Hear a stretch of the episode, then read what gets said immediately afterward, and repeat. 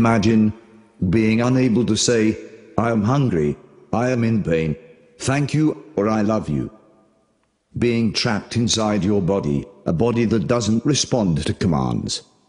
Surrounded by people, yet utterly alone. Wishing you could reach out, to connect, to comfort, to participate. For 13 long years, that was my reality. Most of us never think twice about talking, about communicating. I've thought a lot about it. I've had a lot of time to think. For the first 12 years of my life I was a normal, happy, healthy little boy.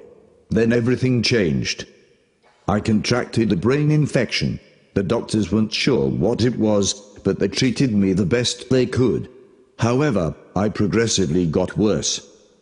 Eventually, I lost my ability to control my movements, make eye contact, and, finally, my ability to speak.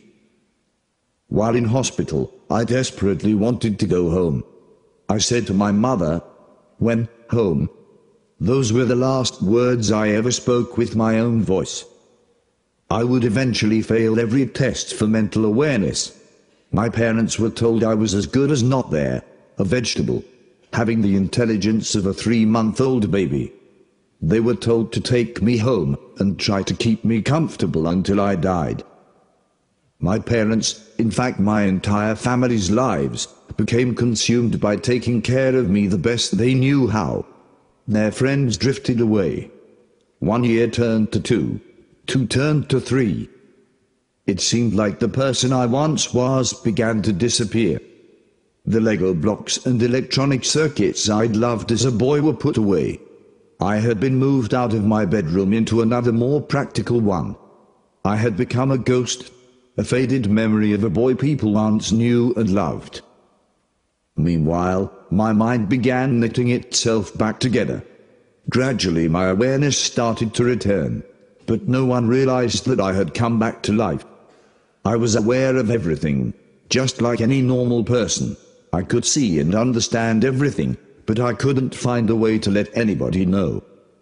My personality was entombed within a seemingly silent body, a vibrant mind hidden in plain sight, within a chrysalis. The stark reality hit me that I was going to spend the rest of my life locked inside myself, totally alone. I was trapped, with only my thoughts for company. I would never be rescued. No one will ever show me tenderness. I will never talk to a friend. No one will ever love me. I had no dreams, no hope, nothing to look forward to. Well, nothing pleasant. I lived in fear, and to put it bluntly, was waiting for death to finally release me. Expecting to die, all alone in a care home.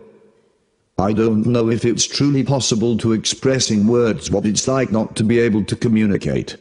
Your personality appears to vanish into a heavy fog, and all your emotions and desires are constricted, stifled and muted within you. For me, the worst was the feeling of utter powerlessness. I simply existed. It's a very dark place to find yourself because in a sense, you have vanished. Other people controlled every aspect of my life. They decided what I ate and when whether I was laid on my side or strapped into my wheelchair. I often spent my days positioned in front of the TV watching Barney reruns. I think because Barney is so happy and jolly, and I absolutely wasn't, it made it so much worse. I was completely powerless to change anything in my life, or people's perceptions of me. I was a silent, invisible observer of how people behaved when they thought no one was watching. Unfortunately, I wasn't only an observer. With no way to communicate I became the perfect victim. A defenseless object, seemingly devoid of feelings, that people used to play out their darkest desires.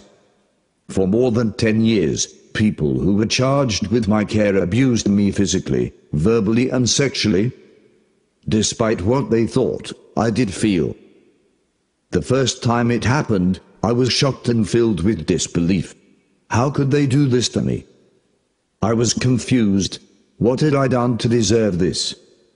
Part of me wanted to cry and another part wanted to fight. Hurt, sadness, and anger flooded through me. I felt worthless. There was no one to comfort me.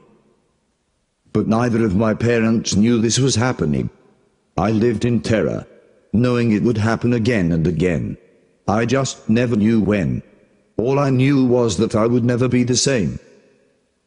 I remember once listening to Whitney Houston singing, No matter what they take from me, they can't take away my dignity. And I thought to myself, You wanna bet? Perhaps my parents could have found out and could have helped. But their years of constant caretaking, having to wake up every two hours to turn me, combined with them essentially grieving the loss of their son, had taken a toll on my mother and father. Following yet another heated argument between my parents, in a moment of despair and desperation, my mother turned to me and told me that I should die. I was shocked but as I thought about what she had said, I was filled with enormous compassion and love for my mother. Yet I could do nothing about it. There were many moments when I gave up, sinking into a dark abyss. I remember one particularly low moment. My dad left me alone in the car while he quickly went to buy something from the store. A random stranger walked past, looked at me, and he smiled. I may never know why, but that simple act, that fleeting moment of human connection transformed how I was feeling, making me want to keep going. My existence was tortured by monotony, a reality that was often too much to bear, Alone with my thoughts, I constructed intricate fantasies about ants running across the floor. I taught myself to tell the time by noticing where the shadows were. As I learned how the shadows moved as the hours of the day passed, I understood how long it would be before I was picked up and taken home. Seeing my father walk through the door to collect me was the best moment of the day.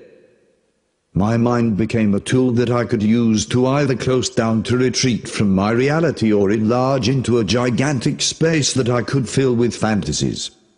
I hoped that my reality would change and someone would see I had come back to life. But I had been washed away like a sand castle built too close to the waves. And in my place was the person people expected me to be. To some I was Martin a vacant shell, the vegetable, deserving of harsh words, dismissal and even abuse. To others, I was the tragically brain-damaged boy who had grown to become a man. Someone they were kind to and cared for. Good or bad, I was a blank canvas onto which different versions of myself were projected. It took someone new to see me in a different way. An aromatherapist began coming to the care home about once a week whether through intuition or her attention to details that others failed to notice. She became convinced that I could understand what was being said. She urged my parents to have me tested by experts in augmentative and alternative communication. And within a year, I was beginning to use a computer program to communicate. It was exhilarating but frustrating at times. I had so many words in my mind that I couldn't wait to be able to share them. Sometimes I would say things to myself simply because I could. In myself, I had a ready audience, and I believed by expressing my thoughts and wishes, others would listen too. But as I began to communicate more, I realized that it was in fact only just the beginning of creating a new voice for myself. I was thrust into a world I didn't quite know how to function in. I stopped going to the care home and managed to get my first job making photocopies. As simple as this may sound, it was amazing. My new world was really exciting but often quite overwhelming and frightening. I was like a man-child. And as liberating as it often was, I struggled. I also learned that many of those who had known me for a long time found it impossible to abandon the idea of Martin they had in their heads while those I'd only just met struggled to look past the image of a silent man in a wheelchair. I realized that some people would only listen to me if what I said was in line with what they expected. Otherwise it was disregarded, and they did what they felt was best. I discovered that true communication is about more than merely physically conveying a message. It is about getting that message heard and respected. Still, things were going well. My body was slowly getting stronger. I had a job in computing that I loved, and had even got Kojak, the dog I had been dreaming about for years. However, I longed to share my life with someone. I remember staring out the window as my dad drove me home from work, thinking I have so much love inside of me and nobody to give it to. Just as I had resigned myself to being single for the rest of my life, I met Joanna. Not only is she the best thing that has ever happened to me, but Joanna helped me to challenge my own misconceptions about myself. Joanna says it was through my words that she fell in love with me. However, after all I had been through, I still couldn't shake the belief that nobody could truly see beyond my disability and accept me for who I am. I also really struggled to comprehend that I was a man.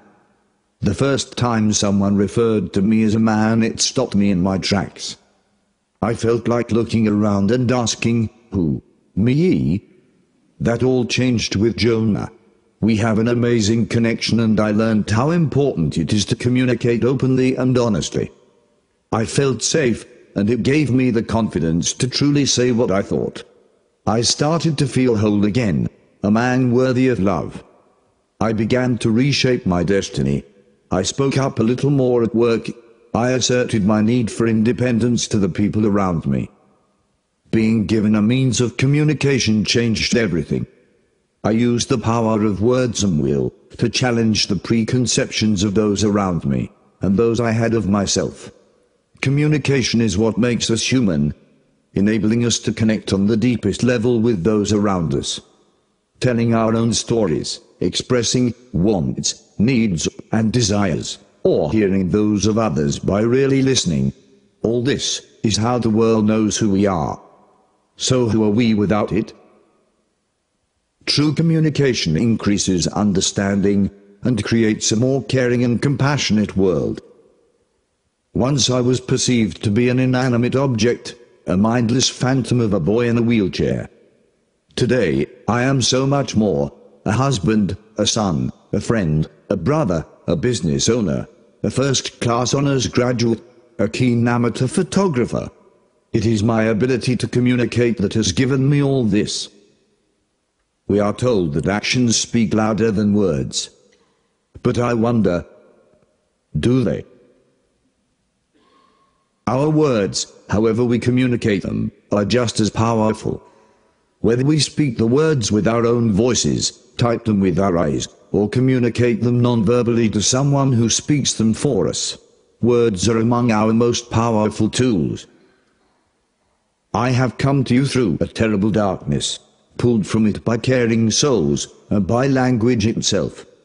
The act of you listening to me today brings me farther into the light. We are shining here together.